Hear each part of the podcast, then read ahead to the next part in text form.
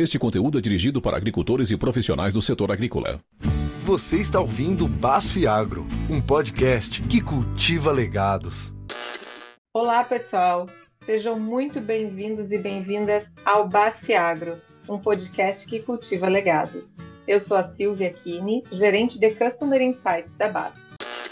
A antecipação do plantio da safra de algodão é uma realidade na safra atual, 23-24. Por conta das adversidades climáticas que foram ocasionadas pelo fenômeno El Niño, como a falta de chuvas no cerrado que prejudicaram o estabelecimento das lavouras de soja, uma das alternativas encontradas pelos agricultores foi adiantar a safra em algumas regiões, principalmente no Mato Grosso, que é responsável por 70% da produção brasileira. Se a safra passada, 22-23, foi marcada por um forte crescimento da colheita e das exportações, a safra atual tende a ser de consolidação dessa boa fase. O clima ele está menos favorável e com isso a produtividade deverá diminuir nesse ciclo. Mas a área plantada ela vai crescer e o cenário é muito positivo para os preços, tendo em vista a expectativa do aumento da demanda no exterior. Para entendermos um pouco mais sobre as expectativas para a safra do algodão, eu convido o cotonicultor e diretor vice-presidente do grupo Carlos Alberto Polato, Luiz Polato. Muito obrigada pela sua presença aqui no podcast, Luiz. Olá, Silvia. Uh, bom, agradeço a Basso e vocês pelo convite. Vai ser muito bom participar desse bate-papo. Então, antes da gente iniciar o nosso assunto de hoje, eu quero conhecer um pouco mais da tua história, Luiz da história de vocês no agro e como surgiu o amor por essa cultura tão linda que é o algodão. Bom, é, para falar um pouco da minha história, eu preciso voltar um pouco mais no tempo e falar da história da, da minha família. Eu sou filho e neto de produtores. Né? A história da minha família no agro começa no interior do Paraná, né? com meu avô Renil Polato. Em 1974, ele veio para o Mato Grosso conheceu a região e voltou encantado. E reuniu com a família e falou: precisamos, precisamos subir para o Mato Grosso. Só que ele faleceu em 76. E a partir daí, a minha avó, Luísa Polato, foi quem deu continuidade nesse sonho do meu avô. E ela, junto com os filhos, que são seis filhos, né, hoje cinco, é, começou a, a subir para o Mato Grosso. Em 81, que deu início essa mudança. O meu pai, Carlos Polato, e minha mãe chegaram em Primavera do Leste em 1983. Meu pai, na época, tinha só 18 anos. Né? E aqui nós chegamos e criamos raízes. Né? Eu e meus dois irmãos já nascemos no Mato Grosso. O Rafael, que é o mais velho, nasceu em 83, o Renil, que nasceu em 84 e eu em 86. Nós fomos criados nesse meio agrícola, sempre juntos com o pai e a mãe na fazenda. E no algodão, a nossa história iniciou em 1997. Foi logo no início do plantio do algodão no Cerrado. E de lá para cá, nós nunca mais deixamos de plantar a cultura. Porque o algodão, em comparação à soja e milho, é uma cultura muito mais complexa, demanda muito mais tempo, investimento e profissionalismo. Isso faz com que você se desafie a cada ano e quanto mais desafiador, mais gratificante ele se torna. E dessas dificuldades que surgem, a paixão pela cultura. Nossa, Luiz, que história emocionante, uma história muito linda, é, de uma família aí há mais de 40 anos trabalhando na agricultura, sendo protagonista é, no cultivo é, do algodão e protagonista nessas aberturas de lavoura que ocorreram aí é, em direção aos cerrados. Né? Então é uma coisa muito emocionante ouvir falar contando a história de vocês. São 40 anos e é uma diferença muito grande, né? O, a, essa migração para o Mato Grosso naquela época muita dificuldade, muita coisa, mas eu brinco assim, é, essa geração do meu pai, que já está lá com seus 60, foram muito guerreiros, porque Não era fácil, não. Muito guerreiros. E conta para nós, Luiz, então, como é que funciona hoje, né, a atuação como diretor, vice-presidente do grupo. É, fala um pouquinho para a gente sobre o grupo, é, quais são as, os principais cultivos que vocês produzem é, a, e quais são as regiões que vocês estão localizados aí, um pouco mais da, da vida da agricultura do grupo. O grupo está sediado em Primavera do Leste. É, as principais culturas hoje são algodão, soja e milho, e nós também criamos gado. Né? É, ao todo, somos 55 mil hectares de plantio que são produzidos em quatro unidades de produção, sendo duas no município de Primavera do Leste, uma em, no município de Novo São Joaquim e uma em Gaúcha do Norte. Né? Todos esses são municípios que ficam no estado do Mato Grosso. Né? É, a minha atuação no grupo, é, mais ou menos assim, é, dos últimos anos, é, nós viemos nos adaptando um pouco mais a essa nova tendência da agenda ESG. E eu tenho atuado bastante nesse ponto. Né? Eu também atuo na parte comercial das vendas, né, como venda de soja, milho, algodão e caroço de algodão. E eu tenho representado o grupo nas entidades de classe. É, hoje eu faço parte da diretoria da AMPA, que é a Associação Mato Grossense dos Produtores de Algodão. Perfeito. Luiz, falando agora sobre o nosso assunto de hoje, né?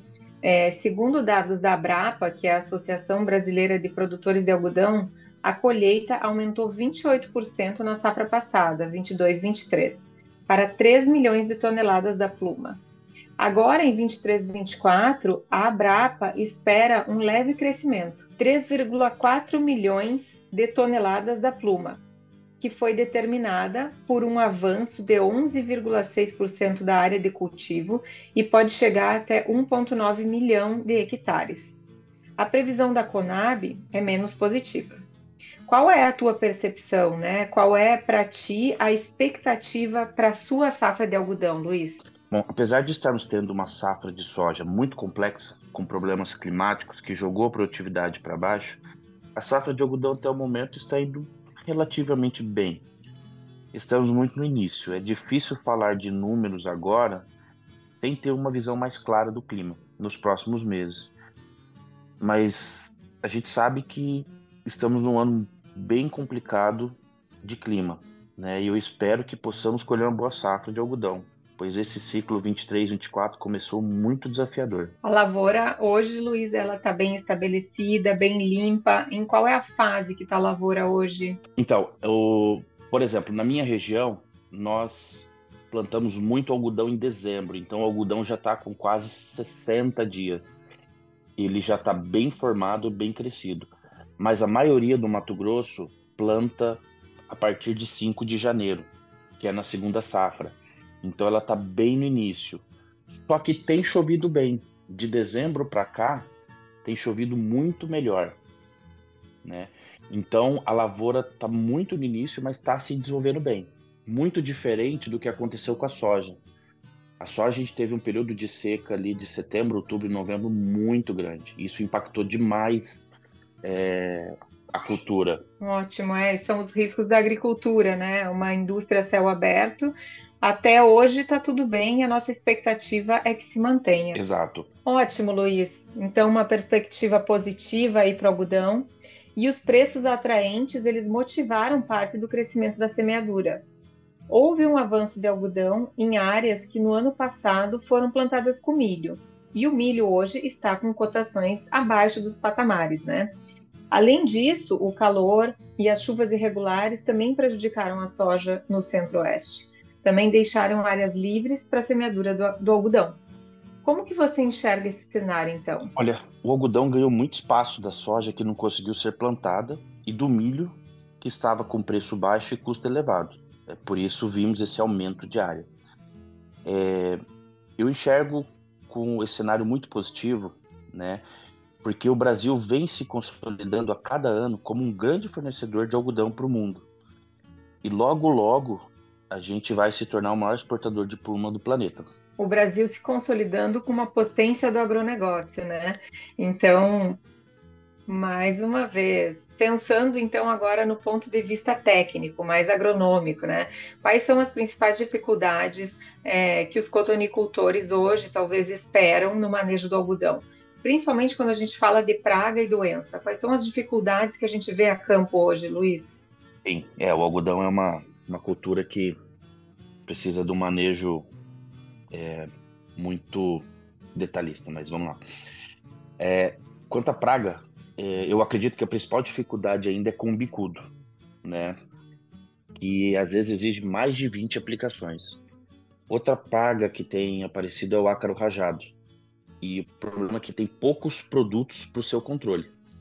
É, nessa safra 23-24, está ocorrendo uma alta infestação de mosca branca também, bem mais que nas safras anteriores. Agora, quanto à doença, é, a mancha-alvo vem aumentando a incidência, mas um ponto que nós precisamos ficar alerta é o nematóide rotilencos. Ele vem aumentando no Mato Grosso e ainda não temos variedade de algodão resistente. São muitos, então, os desafios técnicos que o cotonicultor passa, né? O bicudo, assim, o bicudo é um desafio que a gente tem todos os anos, né? Apesar de ter produto eficiente e, e barato, o problema é é a parte operacional dele que é muito pesada, né? Aí a infestação você tem que ter um cuidado assim muito grande. E o problema do bicudo é que assim, não adianta você cuidar. Se o seu vizinho perder a mão, o bicudo vai para a área dele, vai para a sua, então assim vira um caos. Então assim é, é, é, um cuidado que tem que ser coletivo. Por isso tem até tem até monitoramento da, das entidades, né? É, estadual.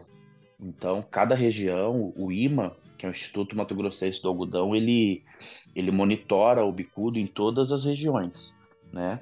E algumas regiões, é, por exemplo, no Pareci e Sapezal, aonde dá infestação, eles, os produtores concordaram de abrir o nome do produtor do local que tem. Então, assim, porque é um problema coletivo. Nossa, Luiz, te ouvindo falar então de tantas dificuldades técnicas, né? A gente ainda está passando pelo El Ninho. É, existe alguma previsão de, de, como esse fenômeno vai afetar o cotonicultor brasileiro? O que, que tu tem ouvido falar sobre isso aí do, do El Ninho e o algodão? O fenômeno El Ninho, ele causa uma diminuição nas chuvas, né, aqui para o nosso estado. E às vezes, tendo um período de seca, né? E o Mato Grosso é o maior estado produtor de pluma do Brasil. Algumas previsões desse ano mostram que o El Ninho vai perdurar até junho de 2024. Isso pode trazer alguns períodos de instabilidade climática ao longo do ciclo do algodão, né? como é, alguma seca durante esse período de fevereiro até final de maio, né, pode ser muito prejudicial. E aí a gente pode ver a produtividade ser afetada. Bom, eu espero que isso não ocorra. te ouvindo falar sobre todas essas dificuldades climáticas, né, e com manejo de pragas e doenças, nós da BASF a gente só sustenta o nosso posicionamento sobre a importância dos manejos, né, dentro do sistema de cultivo. Assim como tu comentaste, é, muitas muitas pragas e doenças elas são de ocorrência na soja, no algodão, elas são transversais ao cultivo, né? Então a gente tenta buscar aí o um, um manejo integrado dessas pragas e doenças, posicionando uh, o manejo das soluções dentro do sistema de cultivo, que é muito importante até para essa esse fortalecimento frente às adversidades climáticas, né, Luiz? Perfeito, exatamente. Nós precisamos cuidar de todo o sistema né? não somente de uma ou outra cultura. Seguindo aqui no nosso bate-papo, Luiz, quase 85% da produção do algodão do país ela é certificada com selos que atestam a sua sustentabilidade. Quais então os principais mercados para o algodão brasileiro e como é que esse selo, né, como esses selos de sustentabilidade eles auxiliam o posicionamento do algodão brasileiro no cenário internacional? Conta um pouquinho para nós. Esse ponto é muito interessante, porque a cotonicultura brasileira vem fazendo um trabalho excepcional, né? É, essa safra 22-23, é, os maiores compradores de algodão brasileiro foram China, Bangladesh, Vietnã, Paquistão, Turquia e Indonésia. É, como eu disse anteriormente, o Brasil logo se tornará o maior exportador de pluma do planeta, mas não só pela quantidade produzida, também pela qualidade, uniformidade e a sustentabilidade que o cotonicultor brasileiro vem produzindo. E isso é atestado por vários selos. Um deles é o ABR da Brapa, que, diga-se de passagem, tem feito um excelente trabalho na promoção do algodão brasileiro mundo afora, e o qual eu tive o prazer de participar de algumas missões. Nós também temos a certificação do BCI, né, que é uma sigla em inglês para Better Cotton Initiative. Essa é uma certificação europeia em que ela faz uma verificação de mais de 220 itens nas fazendas certificadas. Eles checam registro de ponto dos colaboradores, ambiente de trabalho, é, manejo de produtos, descartes de embalagem, consumo de água, enfim, são muitos pontos, né? E esse selo abriu o mercado para o algodão brasileiro. Ele impulsionou o algodão brasileiro lá fora. Eu vou dar um exemplo, o mercado da Indonésia, né? Uh, nós conseguimos entrar no mercado muito pelo BCI, e hoje a Indonésia é um importante comprador de algodão brasileiro. Tantas informações aí importantes aí sobre o mercado do algodão e que só nos trazem muito orgulho de toda essa regulamentação que a agricultura brasileira tem para exportação, né? Então, o nosso posicionamento é, de uma cultura sustentável para o algodão, ela merece destaque realmente no nosso cenário. E para encerrarmos, Luiz, eu tenho uma perguntinha aqui. É, de qual é o conselho né, que, que você daria ao cotonicultor é, que plantou um pouquinho aí na, na, segunda safra, né, começando em janeiro, e que ele está no início de um novo ciclo da cultura? Olha, eu acho que uma mensagem importante da cultura do algodão é assim, o algodão ele é uma cultura que não aceita desaforo. Ela demanda sempre um planejamento muito bem feito tanto operacional e agronômico quanto financeiro. Temos que tentar sempre mitigar o máximo possível de risco. O algodão é uma cultura de longo prazo. Não é uma cultura de oportunidade que você planta um ou, do, ou dois anos e sai dela, porque ela demanda muito investimento de tempo e dinheiro. Ela dá bastante trabalho, mas é muito gratificante. Luiz, muito obrigada por conversar conosco sobre o nosso ouro branco brasileiro. É um prazer te ouvir contando um pouco da história da tua família, a tua história na agricultura, todas as dificuldades e desafios que vocês passam como cotonicultores e todo esse nosso posicionamento aqui do algodão brasileiro no mercado hoje, com um cenário de dificuldade, muitas vezes climática, e que vocês têm que ter a coragem muito forte como agricultor em deixar um legado aí é, para nós. Então, é, só um pedido, eu gostaria que tu deixasse uma mensagem final, né, aos nossos ouvintes, aos cotonicultores que nos ouvem. Eu queria agradecer é, você, Silvia, é, por esse bate-papo, a toda a equipe da, da BASF, foi um prazer estar aqui com vocês, né. Olha, eu desejo de coração que tenhamos uma excelente safra, mas caso o clima não permita isso, que nós produtores sejamos sempre otimistas porque os anos ruins nos sirvam para fazer uma autorreflexão e atuar em alguns pontos que precisam ser mudados. A gente precisa sempre procurar essa melhoria contínua. Quero deixar aqui um grande abraço, né, e que todos nós tenhamos uma ótima safra. Muito obrigado. Da mesma forma, em nome da BASF, a gente deseja uma ótima safra de algodão a todos os cotonicultores e reforça o nosso papel da BASF como a melhor parceira do agricultor. E a você, ouvinte, a gente agradece mais uma vez por estar conosco aqui no BASF Agro, um podcast que cultiva legados. Para se manter informado sobre as novidades da BASF e do nosso podcast, não se esqueça de seguir as nossas redes sociais. Você encontra todos os links na descrição deste episódio. Um abraço e até a próxima! Você está ouvindo Basf Agro, um podcast que cultiva legados. Este conteúdo foi produzido em colaboração com o ONONO, o Centro de Experiências Científicas e Digitais da BASF na América do Sul. BASF, We Create Chemistry.